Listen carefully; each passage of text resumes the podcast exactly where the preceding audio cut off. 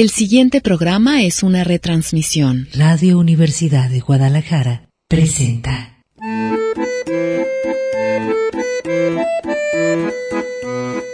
El acordeón.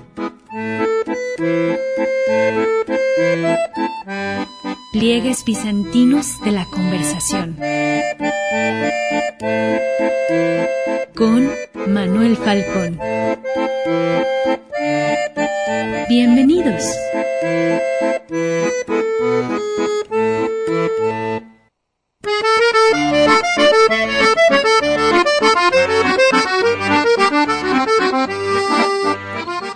Bien, eh, aquí estamos en el acordeón. Ya es miércoles, día de Mercurio, día de Hermes, de diciembre, avanzando sobre el décimo mes, etimológicamente hablando.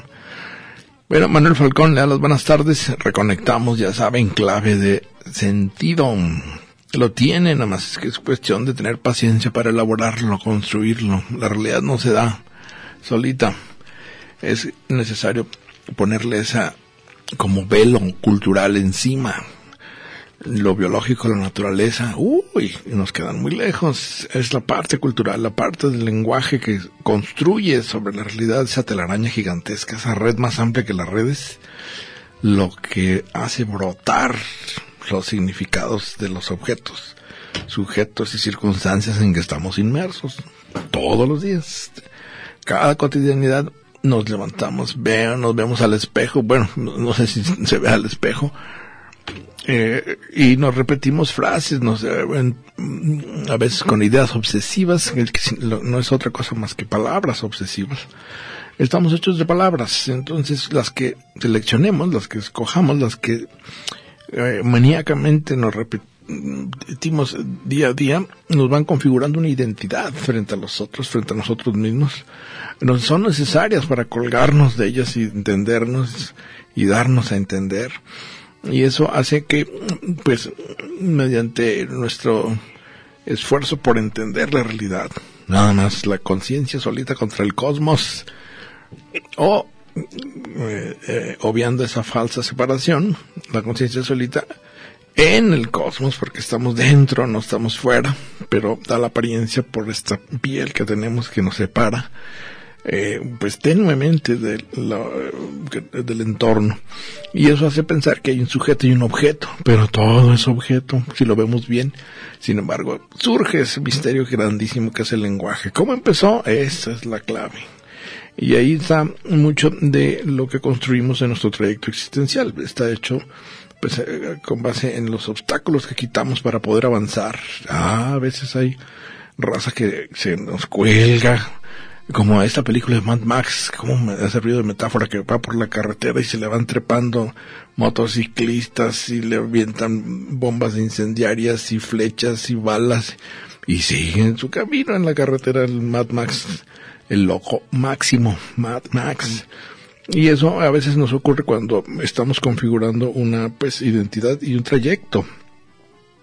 Ese, pues, eh, precisamente puede ser, como decía Sabater, educativo en la medida en que entendamos hacia dónde va el sentido de la orientación de nuestra, eh, pues, carrera, eh, hacia dónde nos queremos dirigir para ver si damos vuelta, no, si corregimos.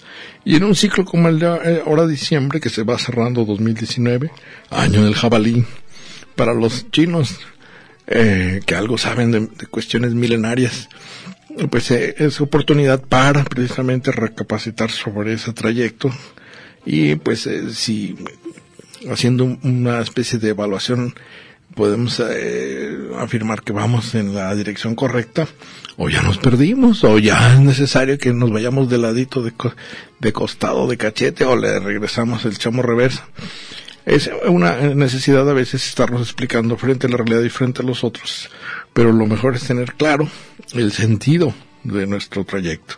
Y ya sabe, aquí le apostamos pues eh, a los matices, a los detalles, a veces ahí están las claves enfrente de nosotros, pero como la observación a veces la hacemos de patitos, haciendo patitos sobre la realidad superficiales, no encontramos, no damos pie con bola.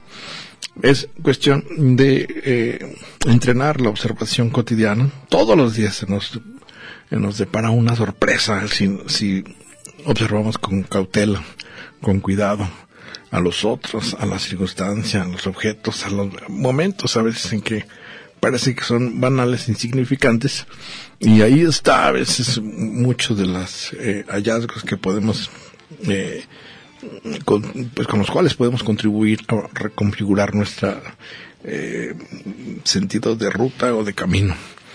Y bueno, ahí están en eso también incluidos los pliegues bizantinos. Vamos a comenzar. Acordes del día.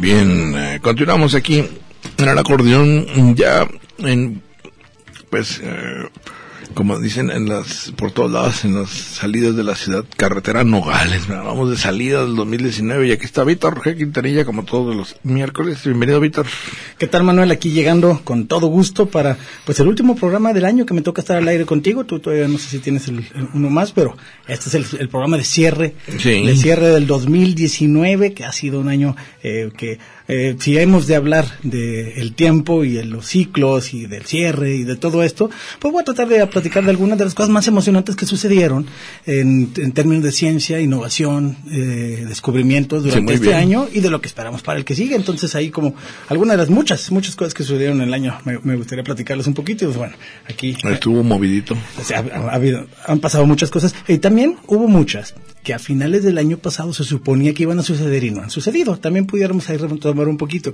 Se anticipaba que sucedieran en el 2019 y, y- y no sucedieron. O algunos, eh, algunas decepciones de algo que iba a pasar y, y se frustró. Y eso sucede comúnmente. De hecho, también hay algunos que se va, como dicen, pateando el bote. Que este año ahora sí ya va- va- se va a descubrir, por ejemplo, la vacuna universal contra la gripa. Llevan como 16 años, yo creo, así pateando el bote. Y que el próximo año seguro, el próximo año seguro. que por cierto la, la gripe es lo mismo que la influenza Pues la influenza es un tipo, bueno, los síntomas de la influenza se asemejan a la gripa, pero es una, es, es una cepa, un virus específico de la influenza, y después hay muchos otros virus que provocan síntomas similares a los que le llamamos a todos gripa. Es decir, son muchos diferentes, por eso es tan difícil encontrar una palabra vacuna. porque ya, ya ves que los, los gringos dicen flu o cold ¿verdad? por la influenza. o influenza o el flujo nasal no sé ¿verdad? pero la palabra influenza que eh, maco, macoser es influenza Sí, sí. como pero de pizza esa, de esa sí tenemos vacunas. influencia de pues de virus nada más o qué Sí, pues bajo la influenza, de lo- la influencia de, de, del- de la maladí o del, del mal. Eh, y ¿Te acuerdas esa sí que tenemos pasando, vacuna. apenas eh, había pasado la Primera Guerra Mundial en 1918 y se vino la Sí, gripe sí. española, Eh, que, le llamaron, le que pusieron fue gripe española. Le pusieron así, de hecho, pero en realidad había salido de América y que eh, es una fue una, ya una, todavía- una cepa de influenza precisamente eh, y el hecho de haber pasado una guerra y de haber pasado muchas muchas personas juntas en donde mismo eh, eh, por ahí se No, dio ¿te el brote las trincheras que estaban En las trincheras, precisamente. muertos y, y- condiciones de menos higiene, condiciones de, de, de- de precariedad, Ratas, sí. gente Ay. eh, compartiendo el mismo espacio, la misma comida, pues bueno, fue fue un foco de infección muy muy, muy propicio a que hubiera. Sí, por eso dicen murió que- un porcentaje importantísimo de la población de ese momento. o un gran porcentaje, porque importante pues Bueno, para los que se murieron. ¿verdad? Un porcentaje significativo de la población del momento. Y hay que decirlo, todavía. Hoy, hoy todavía este año, y, seguramente el año que entra todavía, eh, muere muchísima gente por influenza. Es decir, es, es- es- Bueno, es la es vacuna muy ahorita, infecciosa. por ejemplo, sí. Yo me la puse, ¿sabes dónde? Aquí, la vacuna. En la Pompi. Ah, Ah, ¿qué pasó? Aquí en Radio Universidad, no, después de tres semanas de estar yendo a las clínicas del Seguro Social, donde siempre me pongo la vacuna de influenza, que me la pongo cada año y lo recomiendo siempre. No, No, pero aquí te escasez. ponen la otra, la Había vacuna del, escasez. del locutor. no, pero afortunadamente trajeron aquí un puesto de vacunación aquí a Radio Universidad, aquí afuera, bueno, aquí en Canal 44. Me puse ese y de una vez otros dos que Que estuve revisando, fíjate, bueno, una de las eh, Creo que tú, tú lo mencionaste varias veces, pero uno de los hechos significativos anticiencia fue esto de las antivacunas. ¿Qué Oh, tal? sí. Eh, es, es una de las... es- da, da pánico pensar que, que dejas a niños desprotegidos por un prejuicio. Qué horror, ¿no? Sí, y ha crecido mucho y en este año ya hubo un brote importante de... eh, eh, Gran brote. un gran- bueno, hubo, hubo Importante sufi- para el que le dio, ¿verdad? Suficientes casos como para ya llamarlo brote y que sea una emergencia Fíjate. de sarampión en Veracruz. Ah, también se rompió. sí. Y, y- y no, Que uno pensaba que ya esas en- ya no daban. En un país de África ya se murieron cuatro mil. Este año, nomás de sarampión. O sea, imagínate que si no eh, será algo, algo de preocupar. Pero me parece como esta cultura científica se ve dañada muchas veces por estas oleadas de como, como recu- re- regreso a la naturaleza, entonces eh, todo, nada debe ser mm, químico, nada debe ser eh, alópata, todo tiene que ser natural. El New Age este con las medicinas alternativas y todo, que son nada más hierbas. Y ándale, ¿verdad? No, vacunas no, que porque el cuerpo como que lo vas a enfermar. Para Nomás, nomás para ponerlo así, cerrar, digamos que año, cerca de medio millón de casos nuevos de sarampión en 2019. Imagina. En su mayoría en países en donde ya hay vacuna. Porque también hay que decirlo, hay países donde no hay vacuna y, y, y No, eso seguía que te digo lo veía con los, con los gringos. no Pero países, ser, países como México, donde la vacuna existe hace mucho tiempo, y bueno, Estados Unidos e Inglaterra, en donde surgió todo este movimiento antivacunas entre incluso clase económica media alta, es decir, no es por falta de información, no es por falta de recursos, no es porque esté la vacuna cara, es por simple y sencillamente dejaron de vacunar a sus hijos. Por prejuicio, ignorancia, dogmatismo. Sí, esa es una de algunas las... creencias que mm, pues vienen a eh, desviar la- lo que se ha avanzado en conocimiento científico. Ahorita lo vamos a comentar en detalle. Eh, fíjate que esta semana, Víctor, bueno, ahorita eh, dos días, Día del Migrante. Mira, te, te está enseñando los sobacos el talío. Espérame, talío, todavía no es tiempo ya. sí. Ok. Eh, Día del Migrante, tú que migraste de tierras lejanas. Todos. Y Día del lenguaje árabe. Casi todas las palabras Ah, que tienen al, Ah. adelante almohada. Ajá. Eh, O- ahorita lo vamos a la comentar. palabra ojalá, eh, ojalá es... Quiera Alá. Ajá, lo que lo quiera Alá. Alá. Sí. Recuerdo que estoy conversando con Víctor G. Quintanilla. A propósito, vamos ahora a continuar con lo que decía el lunes. Eh, fíjate que leí, Víctor, el lunes un cuento. Eh, el hada del año nuevo o el hada del libro en blanco. Y eh, todo es para, eh, en, en síntesis, recordar que eh, va pasando el tiempo, estamos cerrando ciclo ahorita el 2019. Y este cuento es de un Grinch, como surgen ahora en Navidad los Grinch, ¿verdad? El famoso personaje del, de- del Dr. Seuss, Seuss, eh, que pues no es que odie la Navidad, sino que odia su melancolía, lo que se le desencadena con la Navidad, ¿no? Todos obliga- obligados a ser felices, entonces siente como que lo están presionando para una, conducta, una actitud que a lo mejor no tiene los recursos psicológicos para, pues, estar a gusto, feliz y contento. Y entonces se pone Grinch, anti. Y este, un señor que, bueno, un Grinch, eh, que no recibió ni dio nada. En Navidad se le aparece en el umbral de regreso de su casa zapatero una, una hada con un libro, le da un libro en blanco. Y el hombre pues entra, es un paquete envuelto con moño y todo, pues ya entra a su casa y le dice la, eh, a la niña que muchas gracias, que eh, y él piensa, pues dice que ser como estas aleluyas que te regalan Biblias, ¿verdad? Y abre y es un libro en blanco. Y una pequeña etiquetita atrás dice, eh, lleva el registro de tus días. Y es un poco alusión al Cronos, a la crónica de tu día a día. Y eh, bueno, eh, a poco que lo reflexiona, se va dando cuenta la necesidad a veces de la memoria. Es lo que rescata, lo que nos previene contra el olvido, eh, las consecuencias de la muerte. Eh, muchas veces pensamos que vamos a ser inmortales, ¿verdad? Y que nos vamos a acordar de todo en el momento que queramos, pero la memoria es muy traicionera, incluso idealiza. ¿Recuerdas esta frase de todo tiempo pasado fue mejor? Todo tiempo Pacheco fue mejor, como dicen. Eh, o la infancia dorada, ¿verdad? O la época en que yo... Esas eh, trampas de la memoria se evitan llevando una crónica de los días. Como si fueras tu propio reportero de tus propias noticias que generan tu propia actividad cotidiana. Un diario. Un diario. Un journal. Sí. Eh, aunque el diario tiene esta connotación de ir registrando más bien el currículum sentimental, los hechos sentimentales. Hoy, Ah. hoy conocí a la mujer de mi vida, ¿verdad? Llevaba bucles. No, no, aquí es más bien como lo que nos salta, nos llame la atención, ¿verdad? Lo que nos brinque y digas, oye, esto... O lo que nos interrogue, ¿verdad? Decimos, ¿y esto qué es? ¿Qué significa? O, o una persona... Ayer precisamente, fíjate, fui, fui- fui a cenar. Eh, pues bueno, y me topé con una persona que tenía años sin ver. Y entonces estos pequeños detalles que dices, bueno, ¿y cómo coincidimos en un lugar extraño que también hubiera estado ahí? Y bueno, cosas así ocurren todos los días y es necesario no dejárselo a la pura memoria. Distorsiona los hechos. ¿Te acuerdas de esa película Rashomon de, Kurosawa? Ah, claro, sí, sí, sí. que son como seis participantes en un hecho ahí que ocurre en un bosque y al preguntarles después eh, sobre lo que había ocurrido, seis versiones. Sí. Y, y todas, todas igualmente Todas. contadas con, con, con sinceridad, con, Con vehemencia y emoción. con, eh, con convicción de decir esto fue lo que ocurrió. Y ahí se ve uno la dificultad de lo subjetivo que interviene, eh, pues, y en muchas ocasiones, según sea tu carga emocional, vas a teñir lo que viviste con esa perspectiva. Por ejemplo, eh, algo que se utiliza muchísimo, bueno, no que se utiliza, sino que incluso se dispara, porque es un mecanismo casi en automático, es el mecanismo de proyección. Como a mí me pasa, le pasa a todos. Entonces tú, lo que a ti, eh, como según tú eh, lo viviste o tú lo ves, piensas que así lo ven todos. Entonces le pones tus sentimientos y tus emociones al otro. Incluso a veces hasta lo responsabilizas al otro de lo que te pasa a ti. Sí. Eh, fíjate, me viene ahorita a la mente rápidamente un, un eh, ejemplo. Le envía, no sé si viste, una carta enojadísimo Trump. Todo el mundo asombrado para que, para que escriba más que un tweet. Y esta es una carta de seis páginas a Nancy Pelosi.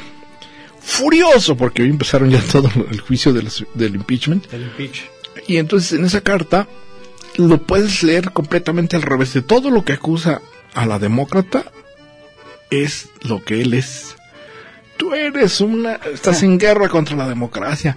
Tú quieres que los americanos odien el- el- nuestro sistema Todo lo que se le político. critica a él. Es él, pero poniéndole eh, pues toda la carga eh, de su yo a la- al otro, al de afuera. Es tan tonto. Eh, en sí mismo, es tan estúpido el hombre que no se advierte que el mecanismo de proyección que surge en él lo ha hecho toda la vida permanentemente culpando a los de afuera. Él nunca ha hecho nada mal, son los de afuera. Y en este caso, la carta es maravillosa, el mecanismo de proyección, ¿no? Y así ocurre muchas veces lo que estamos observando, pues bueno, tú lo sabes en la ciencia, ¿no? Por eso hay el método científico famoso de decir, Sí, lo, "Ay, híjole, importante, lo importante es llevar un registro el sujeto y el sistemático. objeto, híjole". Incluso eso sistemático, que, que haya un método de cómo ir apuntando, por ejemplo, los datos, en el caso de los, incluso los naturalistas de- del tiempo de Darwin, por ejemplo, eh, tenían que ser buenos dibujantes, porque no podían nada más, no había fotografía, no se podían quedar solamente confiando en la memoria, y hay que decirlo, pero creo que abona al punto que, que estás haciendo. Nuestra memoria, a pesar de que confiemos mucho en ella, es tremendamente defectuosa, muy, muy falible. Lo hemos encontrado una vez que se hacen experimentos. Eh, creemos que es como si fuera un video que se grabó y que nada más hay que ponerle play para volverlo a ver. Eh, lamentablemente, eh, o afortunadamente, dependiendo de cómo lo quieras ver, no es así. No, no, no es que grabemos todo, sino que se imprimen de diferentes maneras, diferentes imágenes. Si, si hubo emoción o no hubo emoción, se guarda en partes diferentes del cerebro. Y al momento en el que tú re- re- revives o recapitulas o vuelves a, a la memoria, es decir, cu- cuando recuerdas, estás poniéndole incluso cierta interpretación, le estás poniendo de tu cosecha. Es decir, cada vez que lo recuerdas, le tienes que agregar pedacitos, porque no está todo completo. Y esos pedacitos tienen que ver con lo Los que tú crees que pasó, con lo que tú te acuerdas, cuál es el tono emotivo que te quedó y después entonces la próxima vez que lo recuerdas lo pintas más de ese color hasta el momento en el que terminas por recordar cosas que no sucedieron o que sucedieron tan diferente como las recuerdas como las diferentes versiones en Rashomon de un solo mismo evento. Sobre todo, Víctor, cuando es un hecho traumático, ya lo he dicho, traum, en alemán es sueño, eh, la carga emocional vela cualquier contenido objetivo, ¿verdad? Porque te impactó de tal manera que no pudiste ni pensar en ese momento que estaba ocurriendo, ¿no? Y eh, es, por ejemplo, la, la, la, los niños que tuvieron agresión sexual para acordarse con todo el registro de la memoria es casi imposible porque el impacto emocional fue por delante del, de, lo, de la explicación de lo que estaba sucediendo. No tenía los recursos o no tiene un niño, un menor de edad, para explicarse por qué el adulto hace lo que hace y por qué reacciona así y por qué las emociones que está sintiendo. ¿Te imaginas? Eso ya lo viene a, reelaborar ya de adulto sí. en una especie de retrospectiva y dice, ah. Sí, involucrada la, lo, los sentimientos intensos, en ese caso, por ejemplo, eh, eh, la, la recapitulación puede variar muchísimo. Somos muy autosugestionables y somos incluso eh, buenos para meter un poquito de más, uh -huh. ya sea bueno o el malo. teléfono descompuesto. Ajá, y, y, y, y a nos engañamos cosecha, a nosotros mismos. Eh. Si decimos estuvo mal, entonces le ponemos, Exacto. le ponemos para que estuvo mal. Hay mentiras compartidas. ¿Qué tal cuando todo el mundo decía que la Tierra era plana? Ajá, y, y todos, todos así la ¿no? sienten. Todos, todos acordamos que sí. Delirios colectivos, incluso, todos creen que lo vieron. Mira, hubo, hubo un, un, caso muy interesante en el zoológico de Notre Dame, eh, allá en Países Bajos, en el que se escapó un panda rojo. Una tarde se escapó el panda rojo y los pandas rojos son animales, además de chistosos, bonitos, exóticos para la región, muy bravos, que pudieran incluso atacar a una persona o un niño o algo, ¿no? Entonces escapó el panda rojo, lo avisan y todo el mundo estaba preocupado y llegaron más de 30, me parece que incluso hasta 60 diferentes reportes de ver el panda rojo. A la mañana siguiente se dieron cuenta que el panda había muerto unos metros afuera de su, Ay, de, su de, de, su jaula atropellado, Uf, pero por toda la ciudad reportaron haber visto el panda rojo. No, sí lo vi, estaba ahí arriba y, y, y descripciones de cómo era y todo. Entonces, incluso ponemos memorias falsas eh, dependiendo de cómo sentimos, de cómo eh, estamos preocupados. Quizá hay esa ansiedad enorme de la conciencia humana de llenar el vacío, el hueco de información. Nos da mucha ansiedad y angustia no poder completar el circuito de, de datos y lo rellenamos con chismes, rumores, pues los fake news, sí. esa, esa, esa especie como de grieta que se abre cuando no hay información, la llenamos inmediatamente. Sí, y luego al rato ya todo se cree en lo que está. Ahorita que está el internet se volvió el sustituto del periódico. Antes decía, si salió en el periódico es cierto, o si salió en la televisión, en mi época era si lo dijo Jacobo, y luego si, si lo dijo López Dóriga, es cierto. Y se vuelve mentira colectiva, ¿verdad? Ya cuando descubres, ¿verdad? Que pues eh, se le añadió, pues de su cosecha cada quien, sí. aquello se vuelve una especie de que eh, pues sí un trabuco armado entre muchos y, y, que lo creen son las por ejemplo hay uy, muchos ejemplos las, eh, qué tal las teorías de la conspiración cada quien le va aventando encima sí. trabuco el otro día eh, yo sentado en un café y escuchando espaldas alguien que quería explicar lo, el asesinato de Colosio también horas duraron ahí con los, horas pero salían y salían más versiones sí. más supuestas evidencias y eh, por este muchas razones por, por el hecho de que la memoria es falible en términos de investigación científica, una, un testimonio personal, es decir, anecdótico, que alguien vio, no se considera evidencia. De hecho, lo vemos, vemos que en las películas que sí, un testigo ocular en una corte pudiera eh, hacer que, que, el fallo se diera a favor o en contra, ¿no? Lo vemos en las películas, no estoy seguro cómo suceden verdaderamente en el sistema acusatorio este, penal de Estados Unidos, pero, pero a los testigos oculares sí se les da cierto valor en la justicia. Pero en la ciencia, en la ciencia, eh, ¿sabes cuánto vale eso? Como evidencia, no es, vale cero, vale nada. El testigo ocular pudiera, en todo caso y en el mejor de si es que es de confianza, servir de una referencia para ir a buscar a ver si existe la evidencia. De hecho, ¿cómo está también esa mm, definición de ciencia? Es aquella hipótesis que se puede desmentir, ¿no? O se, ah, bueno, puede... eh, tiene que ver con que eh, Karl Popper lo explico muy bien, el, el, el, el, falsacionismo significa, como no es posible probar que algo sea verdad, sí podemos probar que es mentira. Eso hay muchos que, hay muchos ejemplos por ejemplo si, si digo eh, no los, existen los ovnis eh, qué tal esas de que lo vi bajó y me habló y me dijo y le pregunta yo lo vi es un sí. testigo como es tu subjetivo aseveraciones como todos los cisnes son blancos pueden ser falsacionadas con presentar un cisne negro el puro hecho de presentar un cisne negro una ocasión. Que esos están en Australia. Ah, y, y, y, sí puede, y, puede, que haya. Sí, sí hay. Una, una pero como no sabemos, no, no, no, podemos decir que es verdad todos los cisnes son blancos. ¿Por qué? Porque no tenemos tiempo de ir a revisar todo el mundo, todo el planeta, todos los cisnes y todos los rincones o de la Tierra. Además puede que haya cisnes en otro planeta. Entonces no podemos probar que es cierto. Pero es, hay un camino que es probar que es falso. Y ya solamente sabemos que si no tiene manera de probarse que es falso, entonces no lo vamos a investigar, no es parte de la ciencia. Mira, déjame dar un dato. Hoy, 18 de diciembre, pero en 1890, Edwin Howard Armstrong, Edwin Howard Arm, Armstrong, brazo fuerte, Armstrong, ingeniero e inventor conocido mundialmente como creador de la frecuencia modulada en radio ah, FM. Eh, FM con la que estamos ahorita. En 1914 patentó el circuito regenerador y bueno, ahí échale la explicación eh, de la frecuencia modulada que adoptaron inmediatamente RCA, Victor, Westinghouse, ATT, etcétera. VRC. Fíjate, 18 de diciembre de 1890, Edwin Howard Armstrong. Bueno, vamos a un corte y continuamos aquí en el acordeón.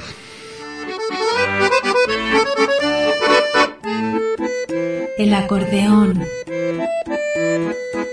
Pliegues bizantinos de la conversación. Continuamos.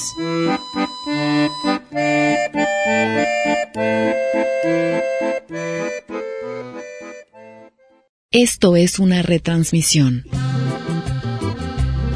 El acordeón. Pliegues bizantinos de la conversación. Continuamos.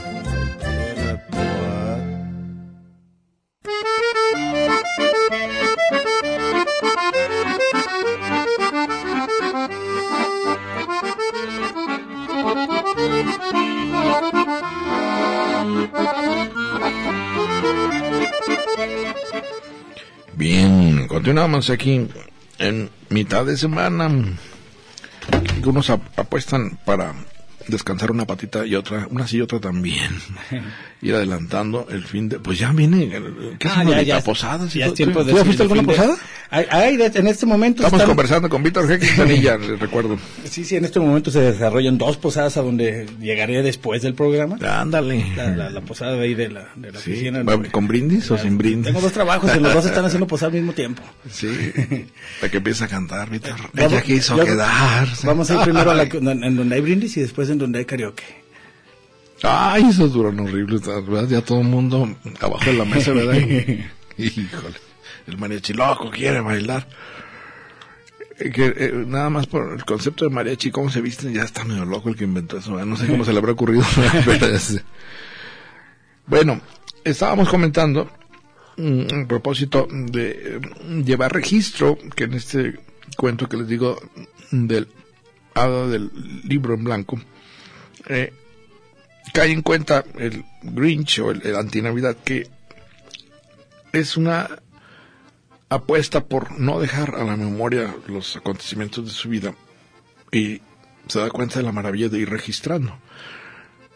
Eh, eh, comentábamos con Víctor que a diferencia del diario sentimental, este es también el método de la ciencia, ¿no? Es decir, llevar registro a veces hasta de, de manera aburrida, ¿no? De muchos hechos que eh, acumulativamente dan un brinco y se vuelven cualitativamente extraordinarios. ¿Te acuerdas cuando eh, va a los Galápagos Darwin y empieza a ver a cómo se llamaban estos estas Los eh, pinzones. ándale los pájaros que dice eh, imagínate la capacidad de observación del pelado ¿verdad? porque andar allá en aquellos rumbos dando vueltas a, a todo el continente desde Londres y poder darse cuenta que hay pequeñas variaciones en el color de la cola, en las alas, en las patas, en el pico, En el canto. En el, el canto de, de, de, de- Entonces, que eso irlo registrando en un cuaderno, que son famosísimos los cuadernos de. Darwin, ¿te acuerdas? Hasta los dibujos también. Sí. sí. Y eso eh, le llevó a ir, darse cuenta que en esa especie de, en los Galápagos son unas islas como, pues casi diríamos un archipiélago, pero está como encerrado en una especie de ecosistema eh, que hace circuito, ¿no? Encerrado. Se han ido eh, repro- reproduciendo esos pinzones por siglos quizá y han ido mejorando sus capacidades para la pesca con los, ¿no?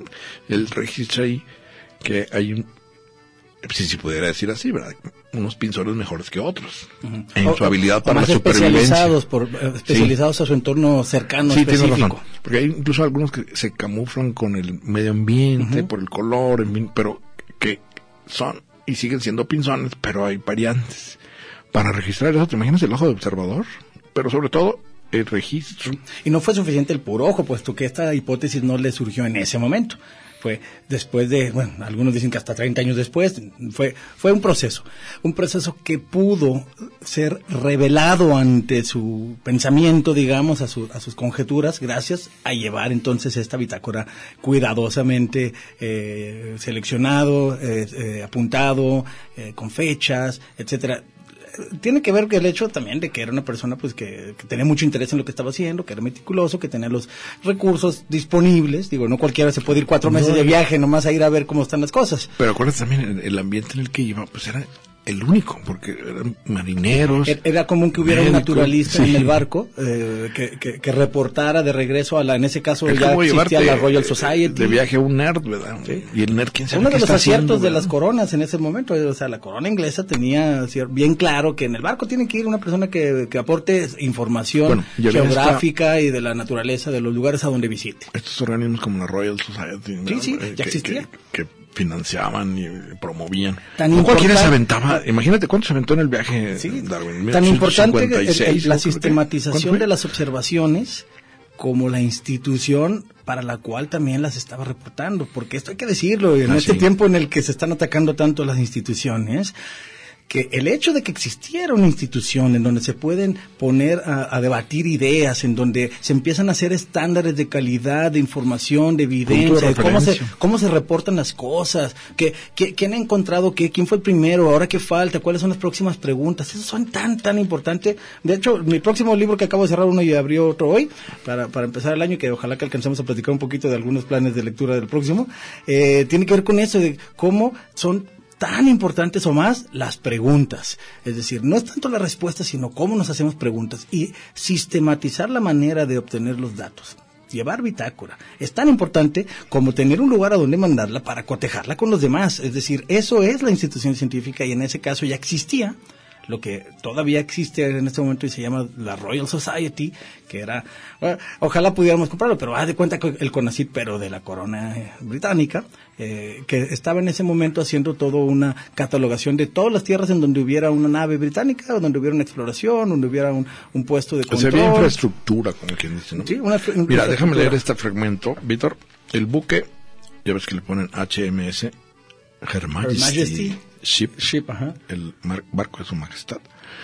Beagle, Beagle, con B, es un, creo que un tipo de perro. Beagle, partió el 27 de diciembre de 1831. Acá andaba ya haciendo sus pininos, creo, López de Santana. Partió del 27 de diciembre de 1831 del puerto de Davenport, dique naval de Plymouth. Mira de dónde salieron los peregrinos para colonizar Estados Unidos. Bueno, del dique naval de Plymouth en Inglaterra para iniciar una expedición alrededor del mundo de dos años, que se convirtieron en cinco. La travesía que llevó al naturalista Charles Darwin a descubrir su vocación terminó el 2 de octubre de 1836 en el puerto de Falmouth. Miren, Falmouth, qué buena palabra, casi es Falcon Mouth. La boca de, fíjate, del 27 de diciembre de 1831 y regresó el 2 de octubre de 1836. Cinco años se aventó navegando, amigo. Y ahí en el curso, como dijiste tú, del proceso, descubrió su vocación. Porque él iba muy en la, creo que nada más en, eh, en la observación de minerales y de, ¿te acuerdas? Era, era gran observador de los fósiles. De, Sí, le gustaba coleccionar piedras. Sí. Ay, yo, soy- así, pero no soy biólogo, colecciono piedras. Eh, pero lo que íbamos es a que tuvo la disciplina de llevar un registro diario, hasta del bicho que le picó. ¿Te acuerdas que le pica un bicho que muchos atribuyen a eso la enfermedad? Eh, eh, que probablemente haya En sido Brasil. algo así como Val de Chagas o algo parecido, ¿no? Lyme exacto, hizo exacto, Chagas. sí, sí, fue- este se me fue el nombre del insecto. Una chanche, podría ser. No, no, era un insecto porque lo, lo, lo pudo matar y guardar. Se lo trajo al, al Dicho sea de paso, si alguna vez te pica algo, es bien importante ver qué Guárdalo, fue. Ver qué sí. fue. Mínimo tomen una foto, pero si puedes guárdalo porque hay que saber qué fue. Eh, recuerdo cuando sí te contaba la anécdota, ¿verdad? De eh, Fanti, que era el especialista. ¿Es? Sí, no sé. Herpetólogo, sí, sí, sí. Herpetólogo. Sí, de los más respetados y también aquí. especialista en los alacranes y las... Eduardo Fanti es, ¿no? Eduardo o Gerardo, ay, se me va ahorita el nombre, pero bueno, Fanti se pida. Eduardo Fanti, creo que sí es Eduardo. Bueno, si nos está escuchando Fanti, un saludo. Me acuerdo el episodio con Miguel de la Madrid Hurtado. ¿Te acuerdas quién fue Miguel de la Madrid Hurtado? Sí, sí, sí. ¿no? Digo Hurtaba, pero Hurtado es el apellido. Sí, biólogo Eduardo Fanti Echegoyen. Ese. Viene un- a propósito de la inauguración de Manantlán, ¿te acuerdas? Como ecosistema que van a preservar, reserva de la biosfera, vamos, a decretarlo. Y viene el presidente, está Raúl Padilla de rector. Y en la eh, ceremonia de bienvenida ahí en el Paraninfo, Fanti traía una cajita, ¿verdad? Entonces se aproxima al, pres- al presidente y le abre la cajita y es una tarántula gigantesca que se la pone en la mano. Y No entonces, sabía eso. Todo el Estado Mayor que había arriba de la tarántula y, de- y del Fanti, ¿verdad? Porque me parecía un atentado, ¿no? Porque imagínate que vas a saludar a alguien y te ponen una tarántula en la mano. ¿Qué haces con la tarántula? Le revisas las patitas, los colores, la peinas. y no, pues eh, sobra decir que lo que quería era hacer una función didáctica con los niños y con los jóvenes de que hay tarántulas que no hacen, no son dañinas. Son peligrosas. ujú. Como alacranes también que pican y no son dañinos. Sí, en esta región ninguna de esas. Pero pues lo quiso hacer con el presidente mismo. No se le llevó al Estado Mayor Presidencial. Eh, hijo, a él y a la tarántula, ¿verdad? Purga condena tarántula. Eh, esta, pues, manía por llevar registro de los acontecimientos cotidianos. Es necesario porque la memoria no da. Eh, hay que recordar Mnemosine, MN, Mnemosine, por de ahí lo de recurso mnemotécnico, era la, madre de las musas. ¿Recuerdas las nueve musas? Que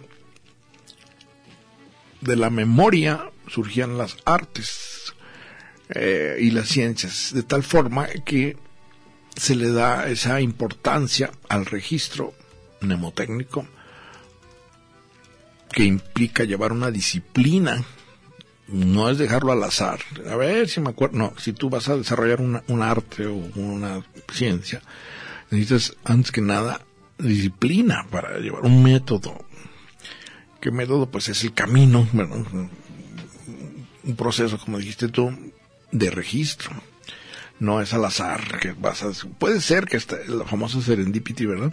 O serendipia, que en el proceso descubras algo que no estabas en, en ello y, ay, De, mira, de que estabas buscando, estabas buscando. Lo que encuentras puede ser algo diferente de lo que imaginabas encontrar. pero que es valioso, ¿no? Que Y que es, ah, caray, aparte habría había ojos para ver eh, eh, lo que sucedió había Capacidad capacidad, de de, observación. de observación de interpretación de saber a ver esto es algo extraño vamos a investigarlo no es lo que buscaba pero esto a lo mejor también tiene algo de valor oye ahora que dices de recapitulación yo creo que valdría eh, darle un- un- un- una mención a Cumple un año nuestro planetario. Ya Guadalajara ya tiene planetario, se llama Lunaria y este año, esta semana cumple un año y hay muchas actividades para quienes quieran ir. ¿Tiene a- nombre?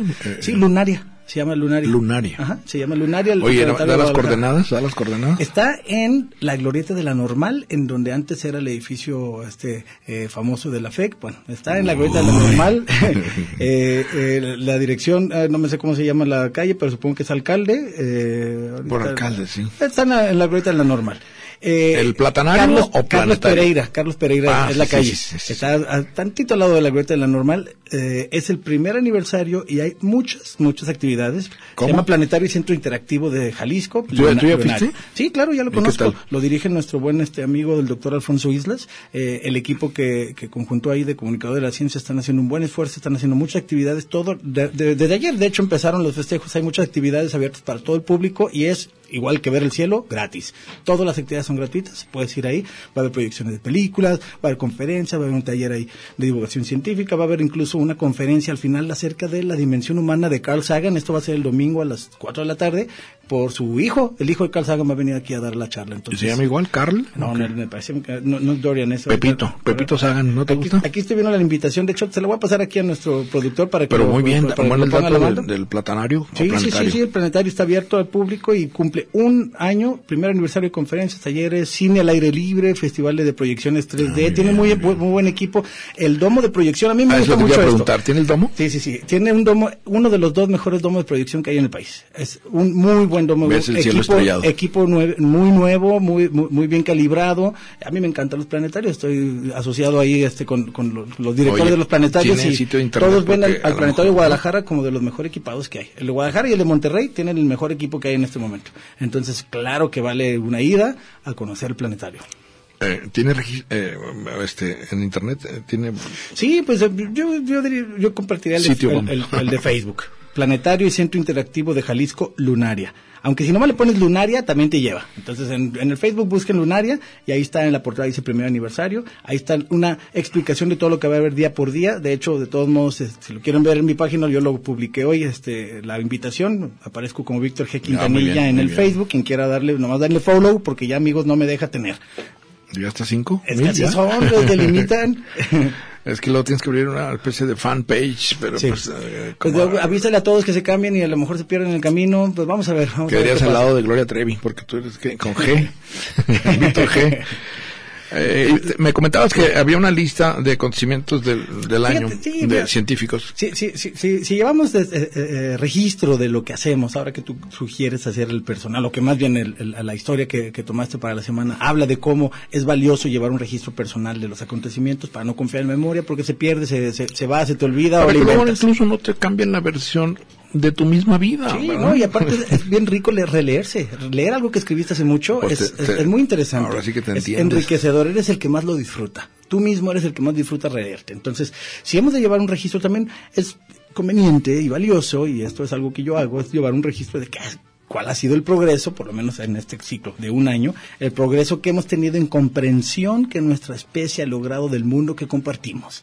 Y en eso, la comunicación pública de la ciencia, el campo en el que yo estoy, nos puede dar muchas, eh, mu- mu- muchas buenas y también malas noticias. Y algunas aspiraciones que no se lograron, algunas frustraciones, pero que quedan para el futuro. Y voy a tratar de ser breve para algunas de las cosas que para mí fueron más interesantes que sucedieron en ciencia, innovación y tecnología durante 2019 y los que esperamos para 2020. Por ejemplo, para empezar, al principio del año, ¿te acuerdas? En enero, la primera imagen de un hoyo negro. Fue una imagen computarizada, pero la primera vez que tenemos una imagen directa de cómo se vería, puesto que no se puede ver, acuérdate, es una estrella oscura, lo que se ve es una sombra, eh, cómo se vería el horizonte de eventos o el disco de acreción de un hoyo negro. Un poquito más adelante, la ingeniería genética nos avisa que ya tiene una manera de mejorar hacer ingeniería genética de plantas para que crezcan 40% más rápido, que sumado a otra que hace que absorba más rápido el CO2, pudiera ser una respuesta en el camino hacia adelante de una manera de capturar CO2. También encontramos a nuestro pariente más lejano, un Australopithecus anamensus, de hace 3.8 millones de años. Es nuestro pariente más lejano que tenemos. Y la Agencia Espacial China logró por primera vez alunizar una nave no tripulada en el lado oscuro de la Ah, luna. sí. El lado, no, perdón, no, no oscuro, el lado oculto de la luna. Ya habíamos dicho, no está oscuro, este simplemente está oculto en nuestra vista. La Chang'e 4, una nave china no tripulada. También aprendimos... Dark Side of the Moon. Sí, da- da- Dark, aunque también le da el sol, nada más está lejos de nuestra vista. Y también aprendimos sobre los martemotos, los terremotos en Marte, gracias a la estación InSight que amartizó, nos aterrizó. Vamos a ver, porque todas estas palabras neologismos se van a tener que crear. Próximamente nos va a tocar ver cómo los tenemos que inventar. En noviembre pasado, el año pasado, amartizó, pero la nave hasta este año empezó con sus sismógrafos de alta sensibilidad a registrar los primeros martemotos. Así que ya tenemos una idea de más de 100 de cómo se comporta la actividad eh, sísmica en el planeta rojo. También la nave japonesa Hayabusa, y estoy hablando mucho de exploración espacial, de lo que más me gusta, llegó, fue lanzada hace cinco años. Y hace un año que se acercó a un asteroide, pero en este año llegó, se posó sobre el asteroide, le dio un como balazo, digamos, con un proyectil y agarró muestras y ahí viene de regreso a traérnosla. Le van a faltar unos años para llegar, pero por primera vez vamos a ver muestras directas tomadas de un asteroide que nos puede dar una idea de muchas cosas, entre ellas más información sobre el origen de la vida en la Tierra, como que si no fuera suficiente el hecho de haber llegado. A- Además, aumentamos la lista de planetas que hemos descubierto, ya conocemos hasta hoy en la tarde, que lo- revisé porque cada semana un nuevo planeta, ya conocemos 4.122 exoplanetas, planetas que están fuera del sistema solar, es decir, planetas que, que no son parte de este sistema, que están en otro lugar. Y de hecho, en ¿Qué- septiembre... ¿Son los planetas enanos? No. No, no, exoplanetas son planetas que están en otra estrella. Es decir, Ajá. que orbitan no al Sol, sino cualquier Fuera otra de, estrella. ¿Qué es la galaxia Andrómeda? Sí, es? pueden estar en cualquier otra estrella, en, en- en- en muchas diferentes. Ya tenemos muchas nuevas maneras de detectarlos. Antes era solamente directa, después una por, por, por, por tránsito, es decir, la el eclipse que le hace a la estrella. Y hay ahora mucho, hay una, una nueva, que este año dio muchas, fueron el microlensing, que cuando una estrella se pone enfrente de otra, provoca que su luz se amplifique y alcanzamos a ver si allá, aquella de atrás, tiene un planeta eclipsándola en ese momento. Entonces, imagínate nada más, están apuntando todos estos telescopios al cielo y aparte una computadora te está avisando, ah, mira, aquí hay una, una anomalía. Y ahí va entonces el astrónomo, entonces ya no, no, no tiene que ser solamente el ojo del astrónomo, sino las computadoras ayudando y la red que se hace entre ellas, incluso con Que ciencia unas- ciudadana. Unas, fotos padrísimas. Sí, no, y ciencia ciudadana significa tú puedes con tu computadora ser parte del proyecto si pones tu tiempo máquina y tus ojos para identificar patrones. Y dentro de esos se encontró que el planeta K218-18b, que por su tamaño es de la categoría que llamamos supertierra, está cubierto de agua, tiene atmósfera similar a nuestra, su temperatura es ideal como para albergar la vida que conocemos aquí en la Tierra. Además que está a 110 millones de años luz, eh, miles de años luz, así que no es como para ir, pero es para saber que hay muchos planetas similares al nuestro, mínimo ese se parece mucho. Rápidamente, porque nos queda poco tiempo, la sonda Parker, ya lo mencionamos, que se acercó ¿Cuál al la- Sol, ah, la, sí. la que se acercó al Sol lo suficiente Sí, como para darnos una idea, bueno, que allá adentro están sucediendo cosas que no nos imaginábamos, algunas que sí creíamos, por ejemplo, eh, el- la, la velocidad en la que se mueven, la, un, un giro que tiene el campo magnético del Sol, sí sucede, pero sucede de 10 a 100 veces más rápido y potente de lo que se creía. Eh, esa es una de las cosas más interesantes y eh, también pasó una que no tan buena, por ejemplo, Space Hill, que es la, una empresa india, lanzó la nave Beresheet, la primera misión privada a la Luna. Una misión no tripulada, por supuesto. Esto que no es de la NASA. No es de la NASA, es de un, un- un inversionista sacó 100 millones de dólares y vamos, y puso para la nave. Por supuesto que se fueron a bordo de una nave de SpaceX, pero lamentablemente al acercarse por una falla, ya, la, ya, la- la- ya nomás llegaba la sonda, no la nave SpaceX, una, la sonda en los últimos minutos en el proceso de acercamiento, la nave, esta de 100 millones de dólares, se impactó en la Luna y regó el experimento y ahora en la luna puede que esté lleno de tardígrados regados en donde se estrelló la nave. Así que bueno, no todas son buenas, también hay malas. Eh, ¿Qué queda para el 2020? Una vez más, no encontramos la fusión nuclear, que puede ser la energía del futuro, no encontramos ¿Fi? la... ¿Fi o fu? Fusión nuclear. La que usamos hasta el momento que existe es la fisión y es... es, es, eh, atómico. eh, es, es peligrosa, es peligrosa y sucia, pero cada vez es más, ma- más, segura y la verdad la deberíamos estar usando más. El mismo James Lovelock, creador de la hipótesis de Gaia, dice que es nuestra única solución, igual que eh, Freeman Dyson, muchos de estos grandes cerebros que están tratando de avisorar el futuro. Eh, tampoco encontramos, todavía no funciona, pero están las primeras pruebas de computadoras cuánticas y de la vacuna universal de la gripa. Pero la mala, la más mala, es el medio ambiente. Incendios, descongelamiento de los polos, extinción de biodiversidad. Sí. Acabamos de ver, y esto es quizá lo peor, lo, lo, lo, lo- lo que sucedió y lo peor. En Amazonas, ¿no? La, el esfuerzo internacional que se, se necesita para poder combatir el cambio climático requiere de acuerdos que no fueron alcanzados en la COP de Madrid. Es decir, se tenían que firmar cosas que no se pusieron de acuerdo y no se firmaron. Así que no sabemos, no sabemos si vamos a tener la manera de. Lo que sí sabemos, ¿sabes qué? Lo que seguro es que Que cambio, cambio la climático eh, habrá. Greta Thunberg, ¿no? Greta Thunberg, la per- personaje del año, sí, pero no es suficiente, o sea, sí está moviendo la opinión pública y ojalá que con esto, incluso los científicos están invitando de desobediencia civil. Lo único seguro es que el cambio climático va a haber, va- habrá calentamiento global de por lo menos dos grados, es seguro que vamos a tener con efectos devastadores en la economía, ahora que hablábamos de migración, va a haber muchísimos, a lo mejor mil millones de migrantes solo por el cambio climático. Mira, déjame decir esto, eh, estoy leyendo aquí. Si no te preocupa la crisis climática, es porque no han sabido contártela. Ah, muy buena, muy buena. Sí. Y México no se queda atrás porque no vamos a alcanzar las metas programadas, las que nos comprometimos no las vamos a lograr y lejos de disminuir nuestra No van a terminar la línea 3.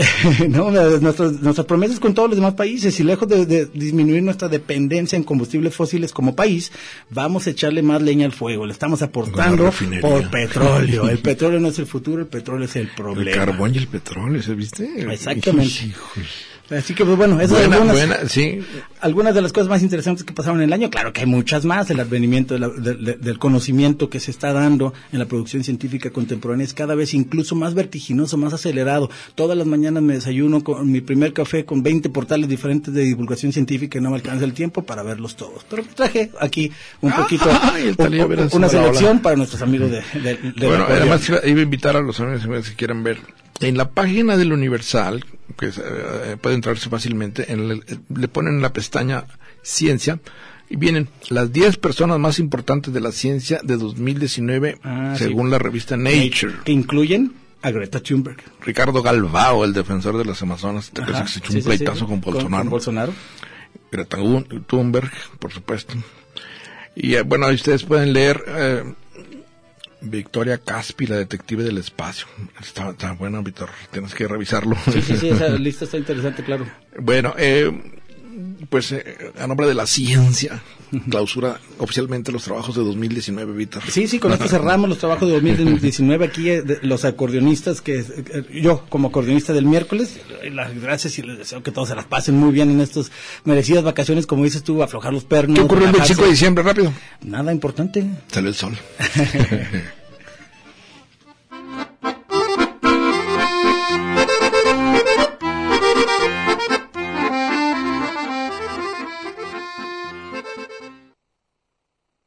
Red Radio Universidad de Guadalajara presentó